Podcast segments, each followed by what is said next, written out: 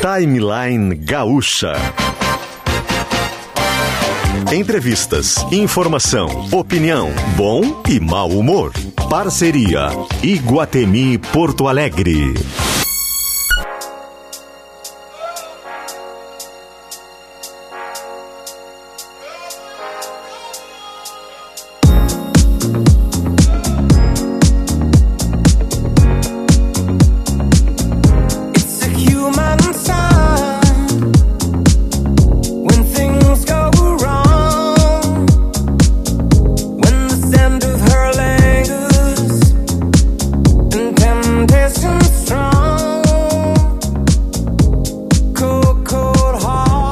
Luciano Potter, Kelly Matos e Davi Coimbra.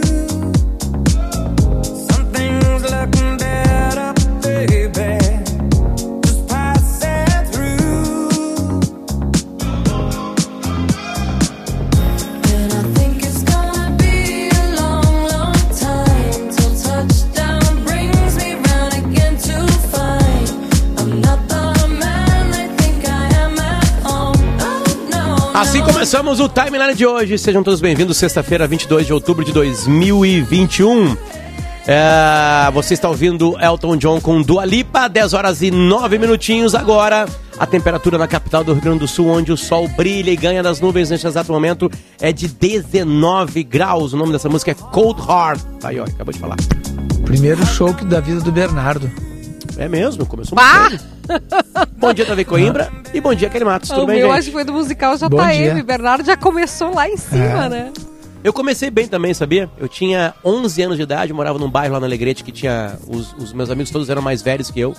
E aí o Cascaveletes foi pra Uau! tocar lá e não me deixaram entrar porque eu era muito criança. E aí, uma semana depois, tocou no ginásio da escola Oswaldo Aranha. Óbvio, né? Que ia ter Oswaldo Aranha em Alegrete, né? E o Barão Vermelho, sem o Casulo, já com Frejá. E aí o primeiro show da minha vida foi do Barão Vermelho, eu lembro da- das luzes. Aí me colocaram bem na frente, assim, o povo foi muito feliz comigo, porque eu era uma criança, né? É, e eu fiquei bem na frente, eu lembro de ficar maravilhado com a altura do som, com as luzes, com aquilo tudo acontecendo, sabe?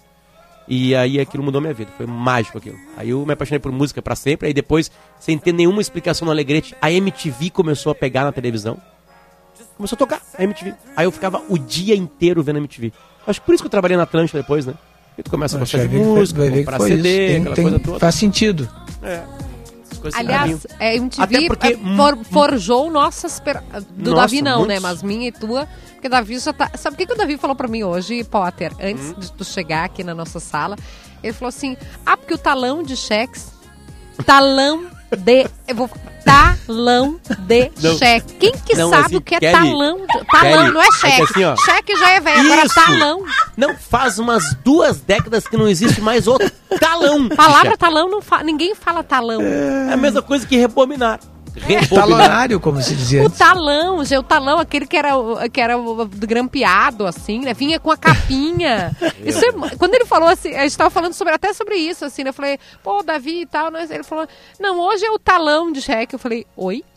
Tu te ouve? Ouve o que tu tá dizendo. Talão de Por cheque. falar em talão de cheque, vem pro Play até 31 de outubro, tem diversão pra toda a família. Iguatemi! É brincadeira e aventura, no Iguatemi vem pro Play entrada gratuita.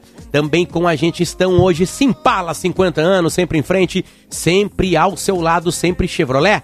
Aquamotion tá com a gente também, parque aquático divertido e quentinho, em gramado para qualquer dia do ano. Conselho Regional de Odontologia, CRORS, melhor para a sociedade, melhor para odontologia, que bela frase. Tintas Renner, conectada com as cores da sua vida. Outra bela frase, né?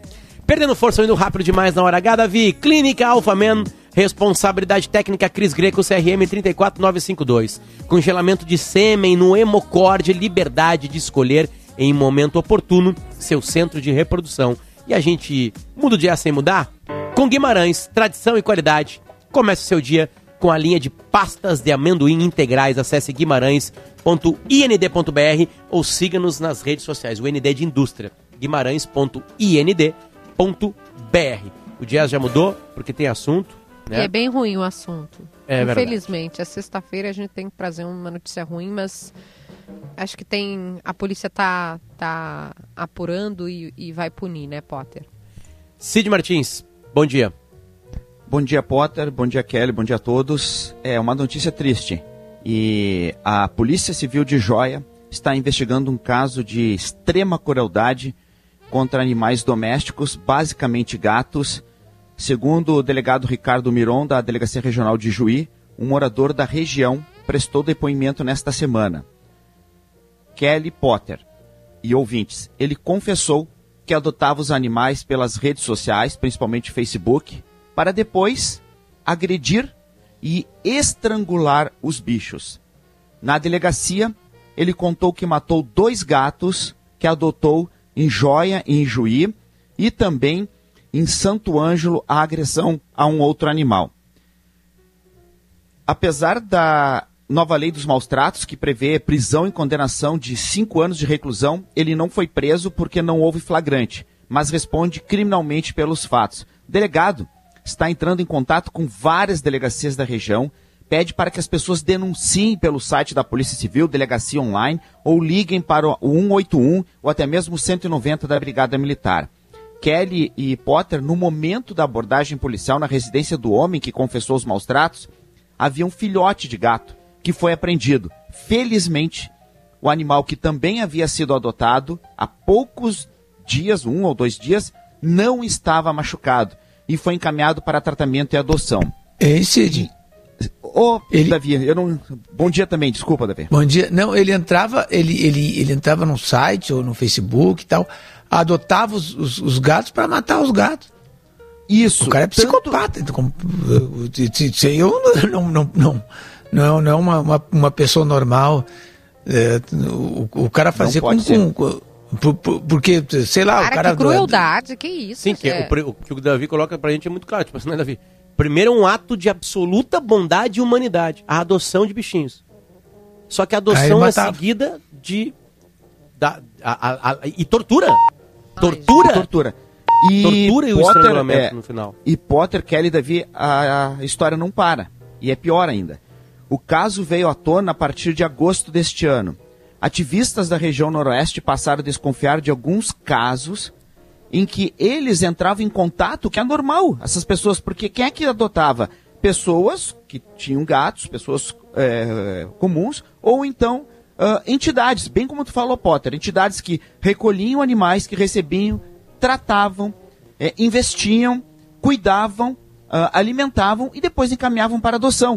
E é de praxe eles entrarem em contato Eu para ia ver falar como, isso. isso, É, como Cid, está o animal. A minha cachorrinha é adotada, né? E eles não. ah, quando tu pega um bichinho pra adotar, essas entidades, quem, quem tem essa questão de proteção, eles não deixam tu adotar se eles não souberem que tu preenche tais requisitos e cuidados. termo de adoção. Exatamente. É assim. É, e eles depois, como o Cid está contando, é, fazem contato contigo pra saber se tá tudo bem, se tá dando as vacinas, porque senão eles não vão. Eles não vão te, te dar o bichinho, né? Tem Comigo foi locais, assim. né, Kelly, que gostam de saber como é que está, vão visitar, procuram saber até antes da adoção o local Exato. e pedem fotos, pedem fotos, pedem imagens, claro, com todo cuidado, pra... mas é de para quem adota sabe isso também, né? Tu adotou, então tu sabe isso e só que essas pessoas não tinham resposta. Logo depois disso, o mesmo homem que depois na delegacia de Joia esta semana devolveu um gato três dias depois de ter adotado de uma organização não governamental de Santo Ângelo, também na região. Ele alegou, e aí pasme, né, que o animal havia caído de uma escada, logo um gato. A gente sabe que os gatos é, tem aquela. sempre cai com as quatro patas no chão, tem todo cuidado, os animais é, felinos têm é, essa habilidade. O gato, Kelly Davi Potter, estava com as patas e dentes, as quatro patas e todos os dentes quebrados. Nossa. Várias entidades fizeram uma vaquinha, pagaram 2.500 reais para o tratamento do sargento. Um gato de 5 anos que foi recolhido há alguns meses na região de na cidade de Santo Ângelo, foi recuperado, foi tratado por uma entidade de proteção animal e encaminhado para adoção. E como a Kelly falou, e a gente estava comentando, a entidade eh, ligava e procurava. Sempre a mesma desculpa e todas elas desconfiaram deste fato e que levou à tona a outros fatos. Sempre a mesma desculpa e em todos os casos, sempre este homem envolvido. Ele segue o tratamento em Santo Ângelo, gato, o sargento, com vários pinos nas patas. Roseli Marasca, que é de uma ONG na cidade, desconfiou do fato, reuniu provas, além de criar um grupo só para isso. Um grupo que apura mais de 30 casos de adoção de gatos na região nos últimos meses. Todos os casos envolvem o mesmo homem que adotou e em todos os casos os animais desapareceram. Vamos ouvi-la. Ele alegou ali que era para desestressar, né? Desestressar. Então, olha, não consigo nem imaginar uma coisa dessa, sabe? A gente se empenha, luta para salvar um animalzinho, a gente faz de tudo, sabe? E vem um ser desses fazer um, negócio desse contra um, um, um gatinho que é uma coisinha tão, né, tão inofensiva e de preferência ele pegava filhotes, né? Ele procurava gatos mansos e filhotes. Ah, e tinha uma certa predile- predileção por gatos siameses. Esta Roseli Marasca, que criou este grupo. Em relação ao Gato Sargento, ela diz que ele foi a prova viva dos maus tratos e que levou o grupo de ativistas ah, animais a denunciar os casos para a polícia. Houve denúncias, Kelly, Potter e Davi, ouvintes, em Panambi, Santo Ângelo, Joia, Ijuí e até em Santa Maria, na região central, entre outras cidades. Além de procurar a polícia, o grupo tem uma advogada que está finalizando um dossiê sobre o caso para ingressar com uma representação judicial contra o investigado. A polícia e- não e- divulgou. Ei, Cid, ele saía pelo estado matando gato. Não se sabe ainda oficialmente. Aqui esse grupo está apurando e a polícia agora vai investigar. Mas é o que tudo indica. Bah, São os mas- principais indícios. Mas aí é psicopata ele ia mesmo. aí. adotando os gatos nas cidades, né? É isso. E né? Matando. buscando e depois torturando e matando. É, a não, polícia mas tem é- dois Ah, que casos. que é isso, é, a polícia tem dois casos concretos, Ijuí e Joia, além do gato sargento de Santo Ângelo, que foi devolvido por ele. E este grupo, como Roseli Marasca falou, criou, então, a- foi criado esse grupo. Tem uma advogada, que é de Santa Maria, até por isso tem um caso em Santa Maria, que está ajudando esse grupo de ativistas e já tem esse dossiê com mais de 30 casos. E a polícia, então, tem dois confirmados. Ele confessou e agora está sendo feito esse dossiê para uma representação judicial além da investigação policial.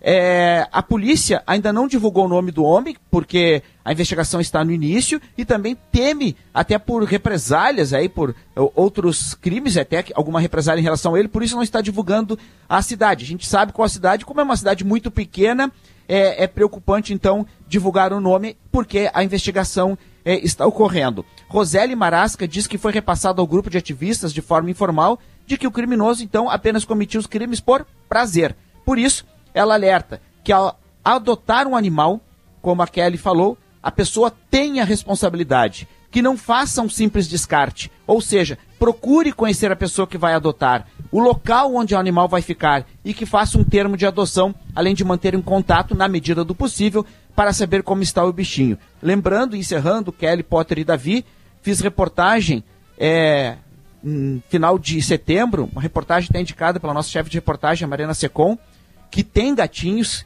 que tem todo esse cuidado, em um ano, após a nova lei de maus tratos a animais de estimação, é, uma lei federal, o Rio Grande do Sul registrou um caso de crueldade contra cães e gatos por hora.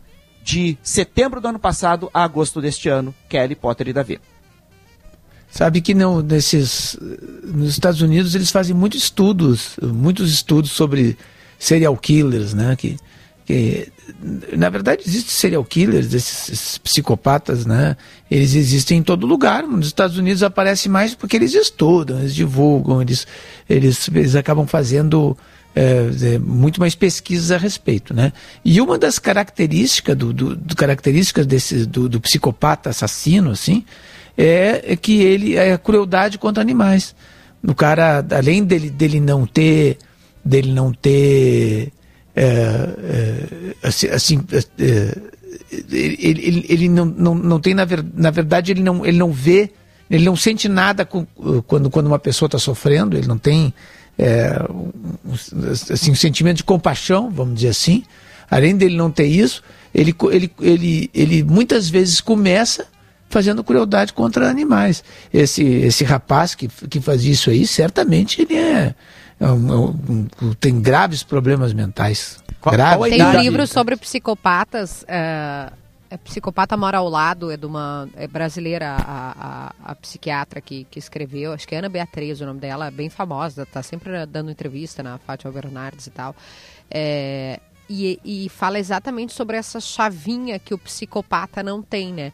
Por exemplo, se a gente vê um, um, um bichinho na rua que está sofrendo, né? A gente, entre aspas, normal, é, a gente vai se comparecer. Ou uma pessoa, né, que está ali, está machucada, a gente vai se comparecer, como disse o Davi, né? A gente vai tentar ajudar de alguma forma. E o Kelly- psicopata não tem, né, Cid, essa É, chave. não tem empatia, né? É, aproveitando o que tu falou e que o Davi falou, o que me foi reportado pelas ati- pelos ativistas lá da região noroeste. Bem como tu falaste e como o Davi destacou. Esse homem se apresenta assim de uma forma tranquila, faz carinho nos animais, demonstra um carinho assim surpreendente. Todas as entidades, e isso está nesse dossi- dossiê que a advogada de Santa Maria, que é do grupo que investiga, que está preparando esta representação judicial contra o criminoso, que pelo menos são mais de 30 casos, ele, palavras de Roseli Marasca, ele é enrolão, tem boa lábia e é insistente e mostra todo um carinho aos animais. E aí depois ocorre esse fato aí que a polícia está investigando. Normalmente o psicopata é uma pessoa muito envolvente, porque para chegar, diferente da gente que, entre aspas, estou dizendo de novo, né, normal, a, a gente respeita alguns princípios, né, numa sociedade que tem regras para chegar a determinado objetivo. Como o psicopata não tem essa empatia, essa chave, né, da compaixão de se colocar no lugar do outro, para ele ascender até na profissão, né, para chegar num posto é, de chefe, de comandar uma organização, ele não se importa em passar por cima dos outros, ele não tem empatia. Se a pessoa tiver que ser maltratada, se o colega tiver que ser, enfim, né, desrespeitado, ou se o gatinho tiver que ser morto, não tem, para ele não tem isso. A Ana Beatriz, ela sugere, ela fala, ela dá como exemplo no livro uma pessoa que está fumando um cigarro e alguém avisa assim, ah, tenta não fumar aqui porque fulana tá grávida, né? E a fumaça vai prejudicar ela e o bebê. E a pessoa continua ali. Não me parto, para mim não tem problema, vou continuar fumando. Qualquer pessoa, né, com, com que, que tivesse um, um mínimo de senso, de pertencimento à sociedade, sairia, né? Tiraria o cigarro, a fumaça, para não prejudicar. No caso do psicopata, não tem essa chavinha, não liga essa chave daquilo que vai fazer mal para o outro. Triste, Cid Martins. Bom, mais informações vão surgindo, tu vai passando pra gente, né? Claro, né? Isso, perfeito.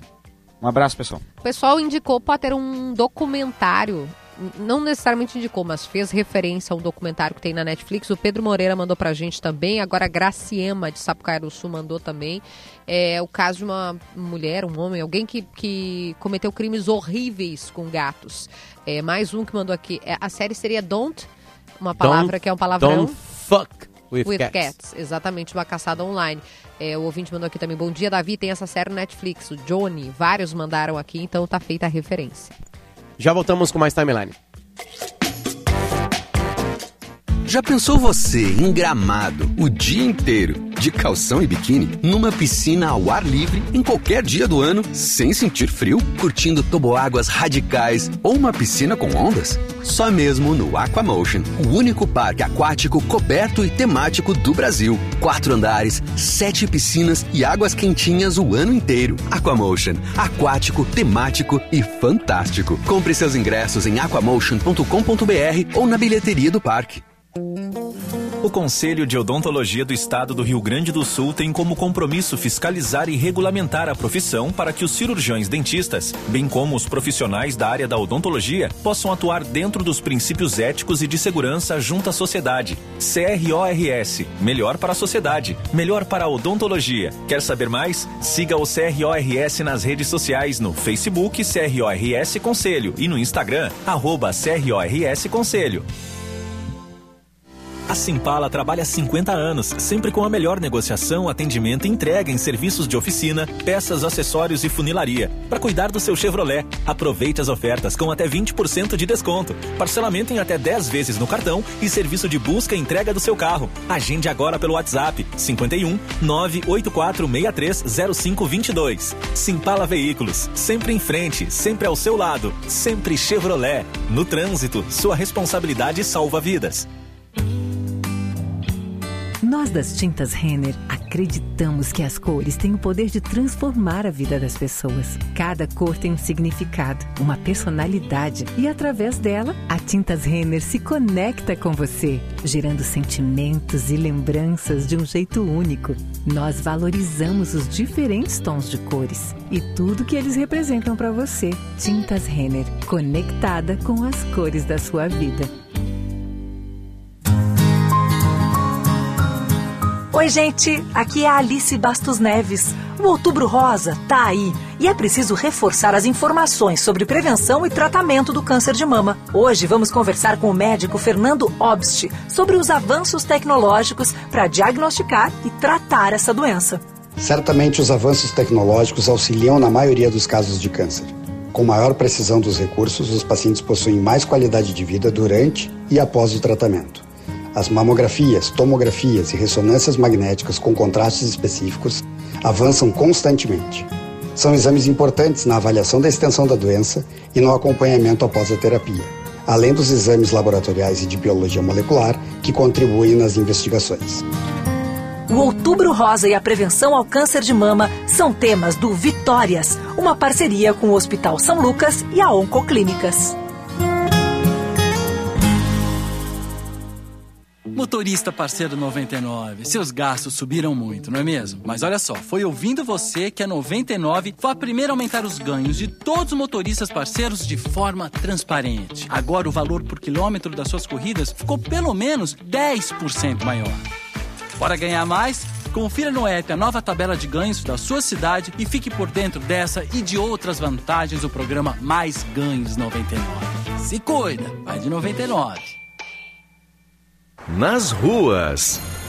Tecnologia tem o T de Texaco. Use a Voline, que aumenta a vida útil do motor do seu carro. Lubrificante tem que ter o T de Texaco. Retornando com informações do trânsito, informação para você que segue pela 240 no sentido a Portão.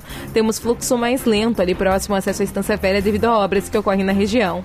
A tecnologia Texaco é a principal escolha das montadoras no Brasil. Faça o mesmo, escolha a Voline lubrificante, tem que ter o T de Texaco. Bye.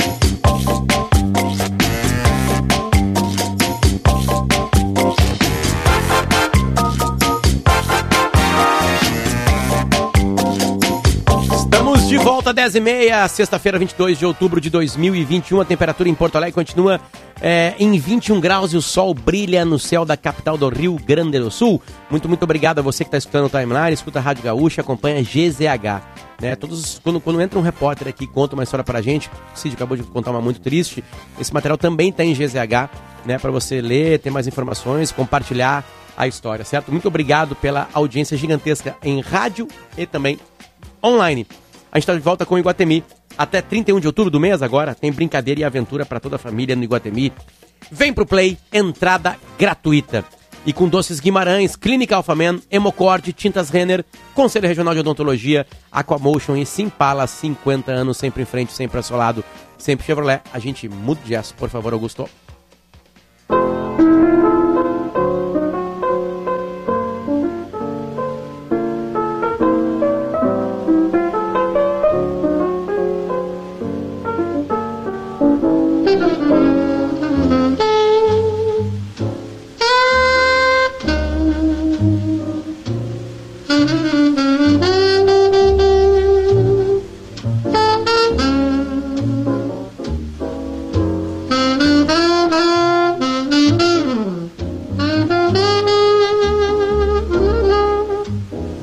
Charlie Parker, né? Depois do primeiro bloco tão pesado.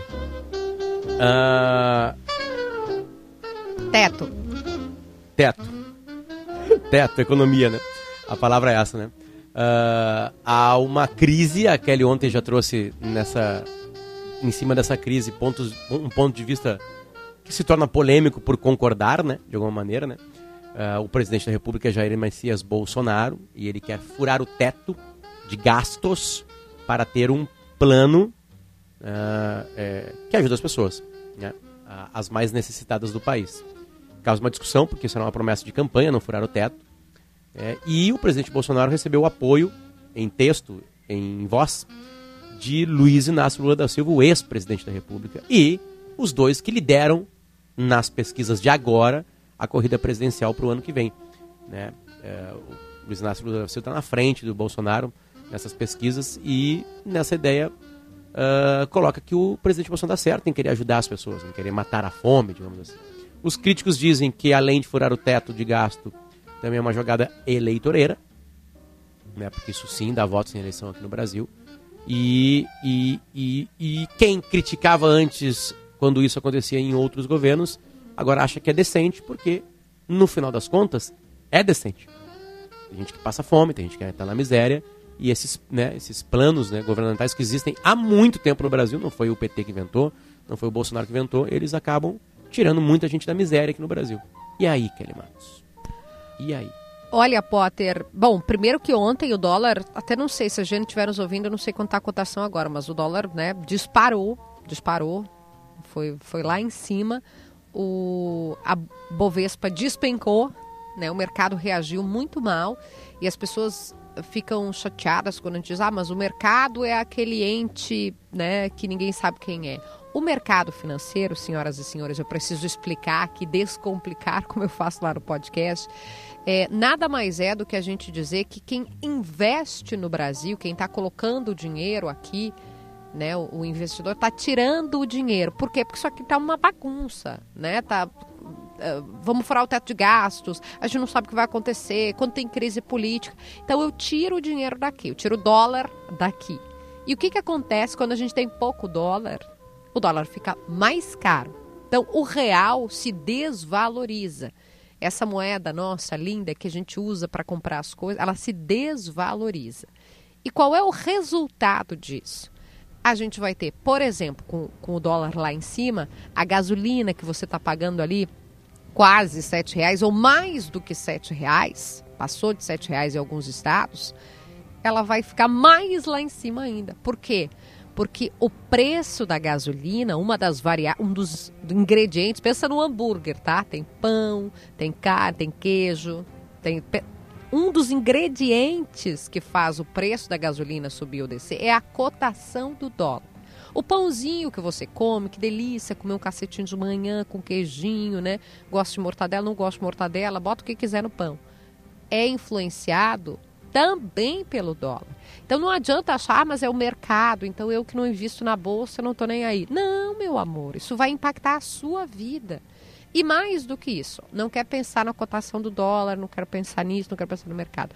A organização financeira de um Estado, assim como da sua casa, a organização das finanças, vai fazer com que tu consiga executar planos, no caso da tua casa, vai conseguir te organizar para coisas simples como comer, tomar banho, para coisas maiores, viajar, pagar a escola dos, dos filhos, que já está no coisa simples. Então, se você, enquanto governo, enquanto enquanto gestão não organiza as suas contas, você vai chegar num ponto, né, doutora Helena Landau, que você não vai conseguir fazer o básico, pagar saúde, educação, segurança.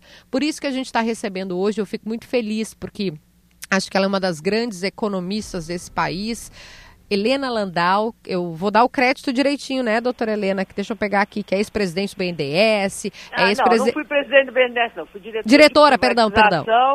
Mas isso é passado. Vamos, meu crédito é economista e advogado. Maravilhosa, né? Esse é o crédito. Maravilhosa, porque ela vem e, e descomplica tudo pra gente e explica, doutora, por que que isso impacta na nossa vida. As pessoas têm uma mania de, de querer achar, ah, mas o mercado não come. Agora esse argumento é usado tanto por petistas quanto por bolsonaristas. Vamos falar por que que isso impacta na vida real das pessoas, o controle dos gastos, o teto do gasto, essa, essa austeridade é importante. Seja bem-vinda à Rádio Gaúcha, bom dia. Bom dia, obrigado pelo convite. Eu acho que tem uma, uma coisa que é a ideia de que o mercado, esse ente supremo, ou os economistas mais fiscalistas, é, querem controlar o gasto como fim, né, né, como um fim. Não é isso, é como um meio. Tá? Na realidade, você quer ter um orçamento muito bem discutido, é, uma responsabilidade fiscal para exercer aquele orçamento. Quando se faz o teto de gastos, o teto de gastos ele impõe restrições Ninguém gosta de viver com restrições na vida, mas ele impõe restrições. Não dá para gastar em tudo o tempo todo. A ideia do, do teto de gasto, primeiro, foi para dar uma sinalização lá atrás é, de que haveria um controle em algo que estava descontrolado no governo Dilma, né? que eram os gastos, em primeiro lugar. Com isso, é, não foi à toa que a taxa de juros é, no Brasil despencou, né? de mais de 10% é, na época do governo Temer para 4%, chegou a 2% com, atualmente. Então, assim, e por que, que a taxa de juros baixa é importante? Porque os crediários ficam mais baratos, porque o investimento é, é, é mais ba- é, estimula o investimento, então não é um efeito pequeno nisso tudo. Né? É, também tem um impacto é, sobre perspectivas de inflação, e como vocês estavam dizendo, a inflação atinge o povo, né, o mais pobre. Então, mesmo aquelas pessoas que têm a bandeira do social, que é uma coisa óbvia para nós liberais, liberais progressistas, deveriam respeitar isso para proteger o pobre. Né? Então, não é que você vai controlar o gasto como, é, vamos dizer, mania ou obsessão. O que você quer com o teto de gastos é fazer uma coisa que o Brasil não consegue fazer, que é fazer escolhas. Então, olha agora essa discussão do Auxílio Brasil. Fica se discutindo é, um extrateto quando você tem emenda do, do relator, um orçamento paralelo, aumento de salário de militares, quer dizer, tem dinheiro para um monte de coisa, mas não tem dinheiro para o Auxílio Brasil, entendeu? Então, essa é, que- essa é a função do, do teto de gastos, obrigar a fazer uma escolha. Né? E a população tem que entender que, que acho que essa semana ficou muito claro, né? Que ninguém quer os juros desse tamanho, inflação acelerando, é, o, o real desvalorizando, isso afeta diretamente o mais pobre. O ministro da Economia é Paulo Guedes, né? Paulo Guedes é, é, é, bancou muito o, o governo Bolsonaro né, na- nas eleições. Muita gente votou no presidente Bolsonaro pensando em Paulo Guedes. né? O que, que Paulo Guedes pensa deste, de- de- deste ato agora? O que, que, que que passa na cabeça dele? O Paulo Guedes. Bom, isso é uma pergunta difícil, porque, primeiro, eu acho que o Paulo Guedes é Bolsonaro. Né?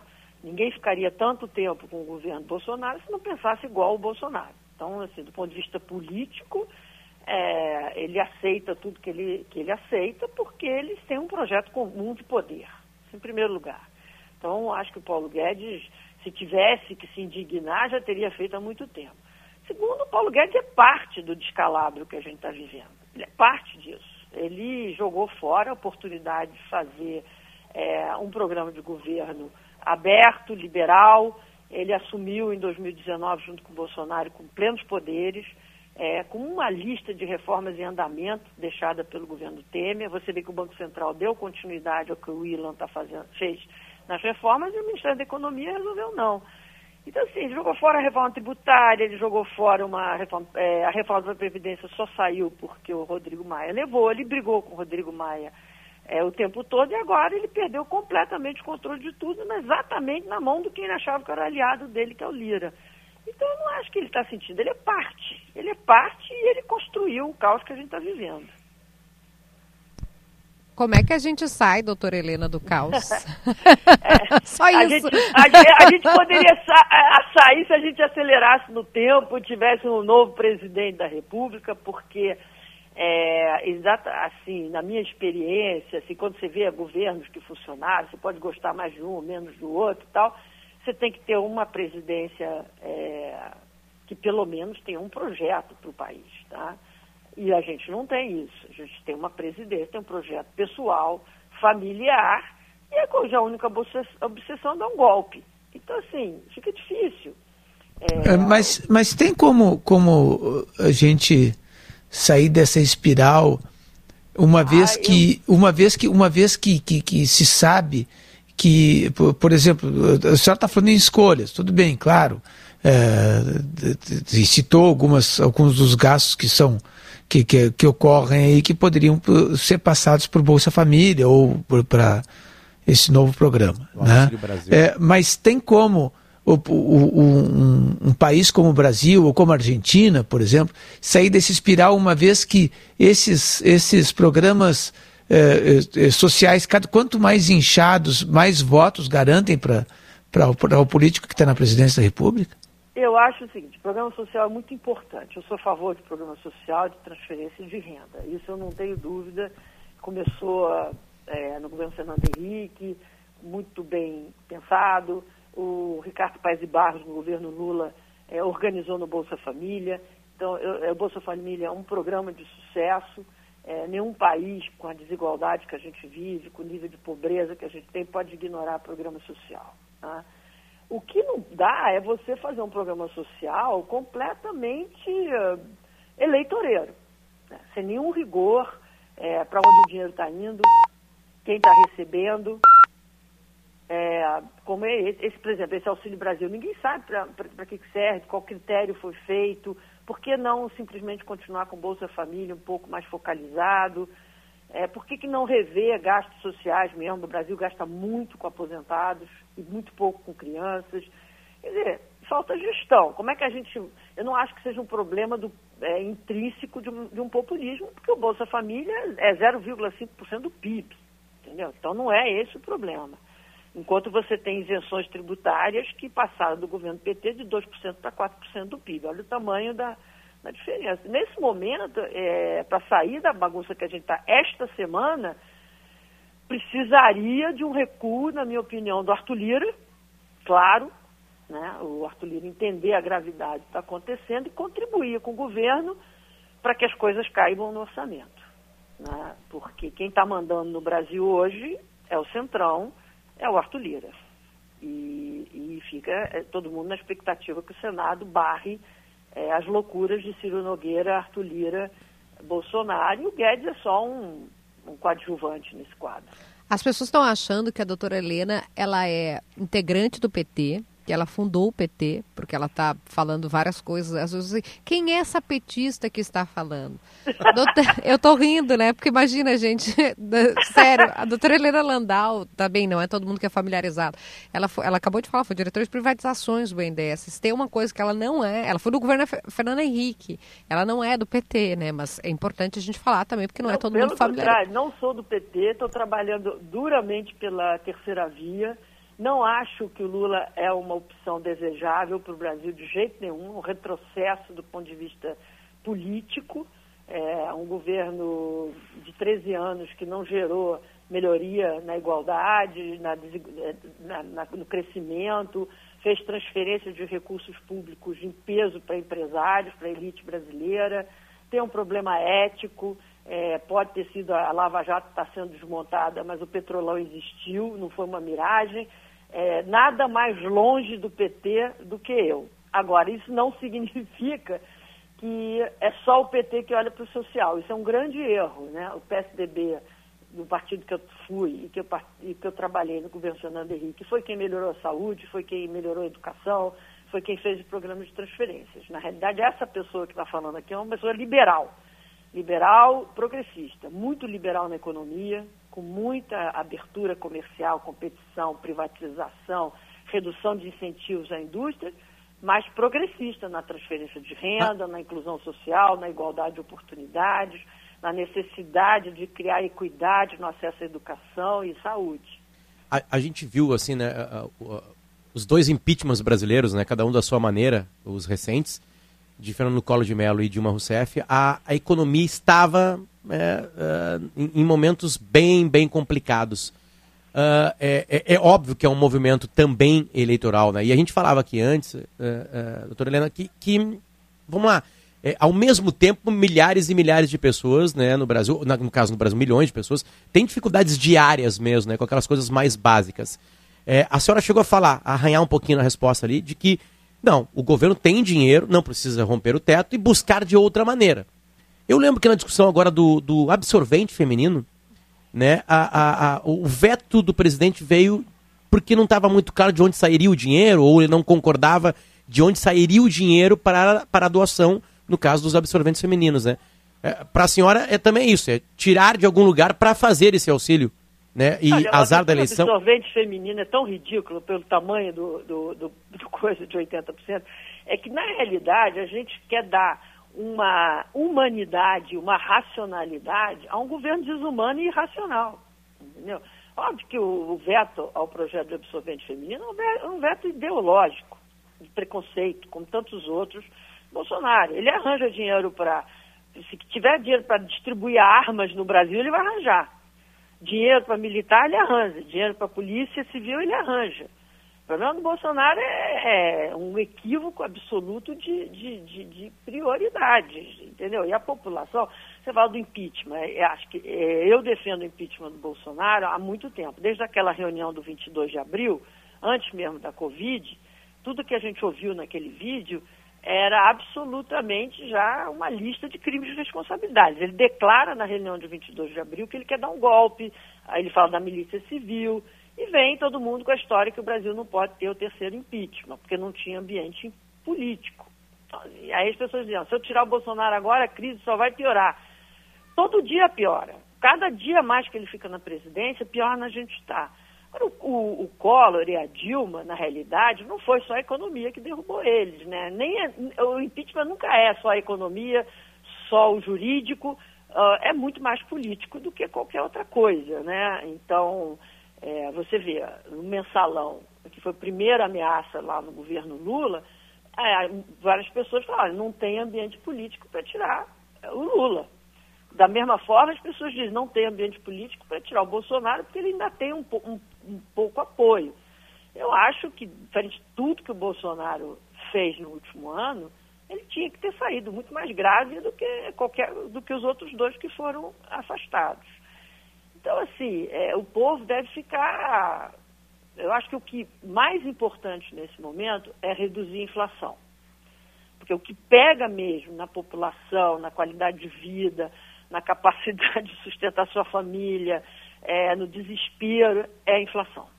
A inflação que- dos níveis que estão, especialmente é, nos, nos- naquilo que a baixa renda consome, está muito alta. Está muito alta. E, e é isso que tira efetivamente apoio a um presidente da República. Porque depois do plano real, as pessoas perceberam quão importante é você saber fazer um orçamento, saber o que, que vai pagar no fim do mês, é, poder saber contar que vai pagar a mensalidade do, de escola dos seus filhos, ou se vai ter um plano de saúde que você consegue cumprir. Então, a inflação é o grande bem e, e nesse momento eu acho que mais do que impressionante para mim é o desprestígio do presidente começa a cair mais com a crise econômica do que com a crise da saúde. Não, doutora Helena, eu queria pegar esse ponto da inflação, né? Porque não sei se fica claro para as pessoas, assim, e, e também, né, a gente tem tanta coisa para acompanhar, que, que quando você tem inflação, na verdade, você está penalizando a camada mais pobre, né? Está penalizando todo mundo, né? Mas quem mais sofre são os mais vulneráveis. É isso que é uma coisa assim, que assim, a pessoa que acha que eu sou petista, minha divergência absoluta com o PT sempre foi essa discussão é, de que se pode gastar e isso não gera inflação. Quer dizer, todas as experiências que o Brasil teve de excesso de gastos e, e- e claramente excesso de gastos em investimentos sem nenhuma relevância ou de qualidade duvidosa, como a gente viu, por exemplo, nas refinarias da Petrobras, etc., você acaba impactando em inflação, em juros altos, em recessão. Então, é, é uma ideia ilusória de que se você gasta muito para gerar emprego, é, não, não vai, isso não vai ser cobrado é, no longo prazo. Obviamente, se tivesse uma qualidade de gasto público excepcional e tal, a gente podia estar conversando diferente, mas não é. a, a economia política brasileira mostra que se gasta mal, muito mal. Aí você gera inflação. Quer dizer, a ideia é assim, eu vou proteger o pobre com os investimentos, esse negócio de fiscalismo é coisa desses economistas é, neoliberais, é o mercado, quando o pobre precisa que o governo gaste. Ele precisa de emprego, aumento de produtividade para ele ser incorporado ao mercado de trabalho e ele precisa é, que o dinheiro não, não ser corroído no seu salário. Então, assim, o grande benefício de combate à inflação, e a gente viu isso no plano real, é que no momento que a hiperinflação foi controlada, você teve um aumento imediato da renda média do trabalhador em termos reais. Isso é um ganho muito grande. Aí depois vieram os problemas sociais. O que a população está sentindo agora, e tem toda uma geração que não viu inflação, porque graças a Deus é muito tempo que a gente não tem inflação, o que a população está sentindo agora é, de novo, é o que a gente chama, é o imposto mais injusto que existe, né? Porque todo mundo é, da elite econômica ou a pessoa que sabe planejar, tem o, poupança, sabe se organizar para se defender melhor da inflação. né? Então, assim, eu Ah. acho que o que, que vai derrubar, está derrubando o prestígio dessa equipe, desse governo, é a inflação. A Helena Landau, a gente recebeu uma mensagem assim de um ouvinte, agora encerrando nossa entrevista aqui, porque o nosso tempo infelizmente acabou. Essa mulher não quer concorrer à presidência? Seria uma ótima opção. É meu amigo esse? Não, né? Não é, porque é 5. Bom, é 5-5 DDD, como é o nome? É ela, é Cinco, Thaís. cinco, é Santa cinco, Maria? é, é Santa pode ser Santa Maria, pode ser a fronteira oeste também, pode ser né, Alegrete, Rosário, Uruguaiana, São Gabriel. É, Eu gosto muito dos gaúchos, meus amigos. Já tem um gaúcho concorrendo à presidência. Vamos lá, botar fé nele. Helena Landau, muito obrigado pelo carinho e bom final de semana. Volte sempre à timeline. Dá, um abraço pra vocês. Beijo, bom fim de Valeu. semana. Até mais, até mais, até mais. Tchau pra ti, Davi. Tchau pra ti, Kelly Matos. Beijo, bom fim de semana. Um A gente- beijo. A gente volta na segunda-feira. Lisiele Zanquetin, Bruno Pancô e Yuri Falcão na produção. E na equipe técnica hoje, Jefferson Pires, Rudney August, Domingo Sávio e quem vai apertar agora aí, ó, o final do programa, Augusto Silveira, o vovô Augusto. Tchau, gente. Ouça a Gaúcha a qualquer momento e em todo lugar. O programa de hoje estará disponível em gaúchazh.com e no Spotify. Timeline Gaúcha. Entrevistas, informação, opinião, bom e mau humor. Parceria Iguatemi Porto Alegre.